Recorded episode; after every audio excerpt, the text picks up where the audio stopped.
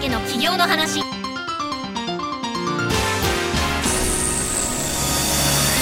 皆さんこんにちは税理士の佐藤敦子です聞き手の武田純子ですこのポッドキャストでは経営の数字や実態など現場の声を踏まえながら分かりやすく解説をしていきます今回もよろしくお願いいたします今月は失敗あるあるというテーマではいいこうかなと思ってるんですけど、は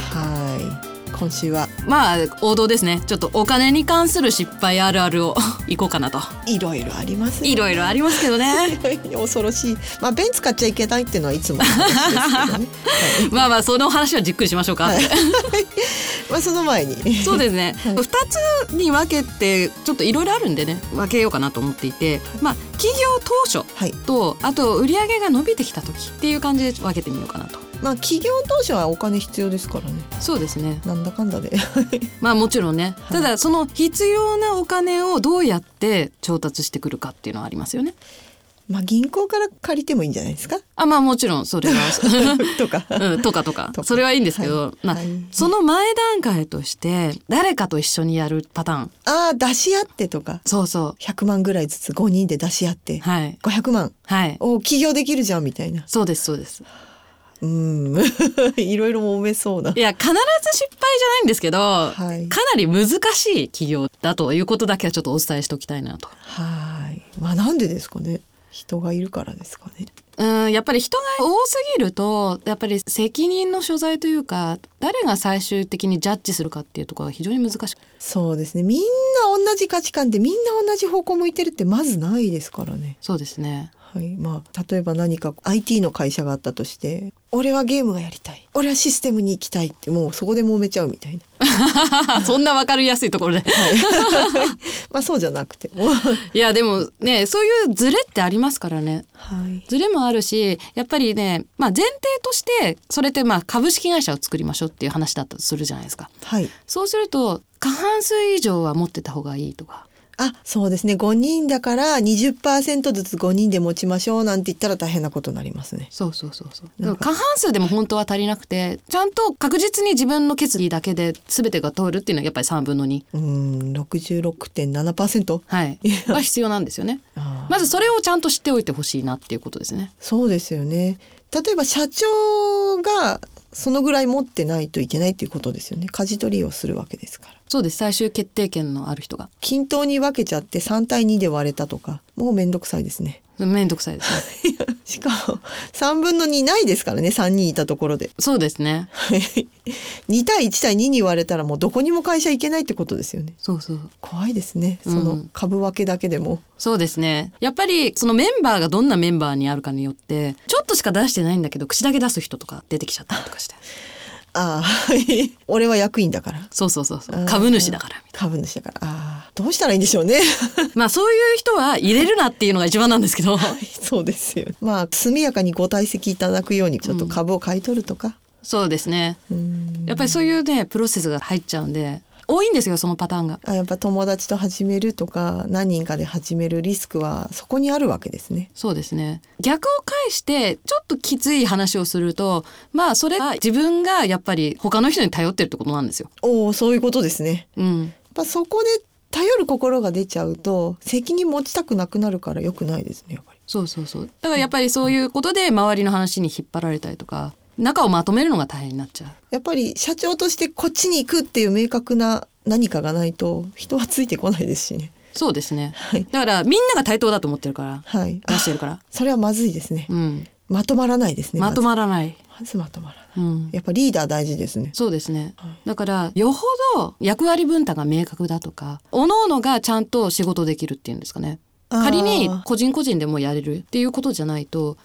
あの難しいですね。そうかよく聞くのが上場会社に勤めててでその先輩に誘われて何人かで起業したはい。でその後もめもめなってなんかちょっと別れちゃったっていうのは聞くんですけどっああ、それってやっぱり役割分担ができてないんじゃないですか。ていうことですよねきっと。その誘った先輩がやっぱりトップで引っ張っていくならね、まあ対従業員っていうことで、うんうんだといいんですけど、また違うんだろうけど。やっぱり頼っちゃいますからね社員としてその先輩に引っ張られた人たちも先輩が何とかしてくれるかもしれないってなるじゃないですか。ああ、そのパターンも多いですね。なん多かいですよね。みんなが何とかしてくれると思ってる、各々に。でなんか売り上げが売り上げがっつって給料が出ない出ないって言ってなんか離散して会社が消滅するっていう そんなん出ないですよ最初のうちなんてそうですよね出ない出ないその大きい会社のネームバリューがあるからお仕事できて大きい仕事もできてたわけで、ああそういうことですそうねいうのもあると思うんですそよれもありますねね いろんなそこで結局企業ボンとしたところでどこの誰ともわからない若造たちがね大きい会社に行って取引させてもらえるわけがないですよね。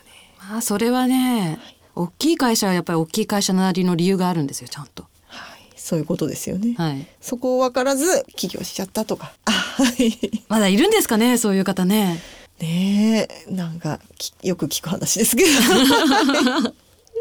で大体あのお給料が出ないっつって辞めてくうんのを、まあ、私は何度か聞きましたがいや出ないから最初のうちは出ると思ってちゃダメですよねそうですよねやっぱ貯金があってその自分で生活しながら仕事も頑張れる状態にしてからじゃないとちょっと怖いですよね。そうですね最初に入る段階で自分も経営陣に入るんだったら当然そうですよね、うんまあそれが社員として引っ張られてお給料も入らないって言って辞めるんならまあまあ仕方ないけども、まあそれはしょうがないですね。うん、でも大体そのドロップアウト組はみんな役員だったりしますよね。あ でなんか CTO とか CEO とか CIO とかいろんな名前ーなんかねなんか名刺だけかっこよくてねなんだよそれみたいな よくまあ聞く話だと思うんですけどいやいやいやまあねちょっとあんまりね言い過ぎてもあれですけどいや本当に気をつけた方がいいですねそうですねやっぱ人とお金 うんそうですね特にお金で大体揉めますよね まあそうですよねやっぱり儲かりたいから最初は一緒になるわけではい、まあやりたいことが目指すものがあるからっていうのはありますけど、ううんんうんうんなんかこの先輩なら何とかしてくれるっていうなんか思いで言っちゃいけないよとか やっぱありますしねそれはダメですよね、はいお金出したからって投資なわけですから言ってみればそうですねはいそれはなくなるかもしれないよっていうリスクもまあでもなくなる前提でって考えるべきじゃないですか変な言い方だけどもそうですそのぐらい腹くくって覚悟がないと怖いですよねやっぱりそうですね最初はうんだからよく聞くあの一円企業 いやもう一円企業とかないんじゃないですかちょっとだいぶ冗談みたいな ちょっと もうダメですよ本当にもうお願いしますよって感じなんですけどそうですよねもう起業した途端債務超過ってい う、はい、 怖いいやーでもまあ1円は聞かないですけ どやっぱ10万20万とかありますよね。あうー、ん、なんかその自分でヤフオクとかショッピングサイトやってて会社の名前使いたいって始めるとかいうならよくそのぐらいでもいいような気がするんですけど、はい、そうじゃなくて10万20万はやっぱり怖いですよねそうですね資本金ってやっぱり最初のスタート段階の信用の一つなのでやっぱりそこはちゃんとそうですね10万じゃ事務所も借りれませんからねそうそうそう登記簿謄本って取れるんですけど登記をするとそこに載りますからね資本金ってね。そうですよね。うん、要するに公表されちゃうわけですよね。そうそうそう世の中にそうそうこの子は10万しか持ってませんよと。そうですそうですだから10万のビジネスをやるんだなっていうふうにはなっちゃいますよね、そうですね。まあそれでいいんならいいですけど、うん、儲かんないですよね。でも10万の会社作ってあの融資500万とかないですよやっぱり無理ですよね。無理ですね 銀行さん貸してくれない気がします。無理ですねはあやっぱりこう100万ぐらいせめてあって、もう100万借りるとか。そうですねはいや。っぱり一つの目安には今でもなってると思うんですけども資本金の額多くてもその倍ぐらいはいっていうのはありますからね、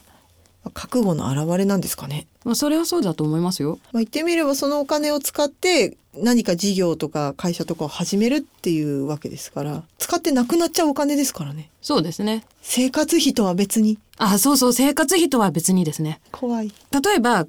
万手元にありますとはい。だったら例えば200万ぐらいはこう脇に寄せといて300万で会社作りましょうとうん。で、はい残りのじゃあ300万ぐらいはあの銀行で融資を受けましょうっていう形がいいと思いますね。そうですよね。で、まあ600万あるから、じゃあちょっと何か始めようかってようやくなるわけですよね。まあそうですね、まあ、順番としてはだからこれをやるからこれだけ資金が必要なんだけど今これだけだからこれだけ貸してくださいなんですよ。そうですね。そう そうそうですよね。銀行さんはそうです。そうそう銀行さんとしてはそう、そんなにいらないよねって言われたら終わりですもんね。そうですね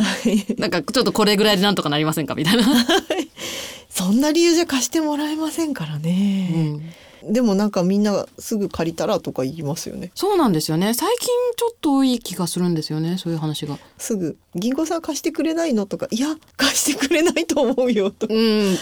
そうそうなんかやっぱり例えばですよ自分が知識を持ってて独立してコンサルタントやりますとはいってなった時にいやいらないよねお金っていう そうですねいらないですよねそうそう一人いればいいわけで、そうそうそうまあ、せいぜいねあのレンタルビジネスのそのちょっとレンタルスペースを借りて机月2万とか、 うん、そうそうそそうのぐらいですよねそうそうだからビジネス的に必要ないのに借りれるって言ったらやっぱり借りれないですよ。貸してくれないですうよね、ん、 ねえそこはねでも勘違いしてる方が多いのかもしれないですね、うん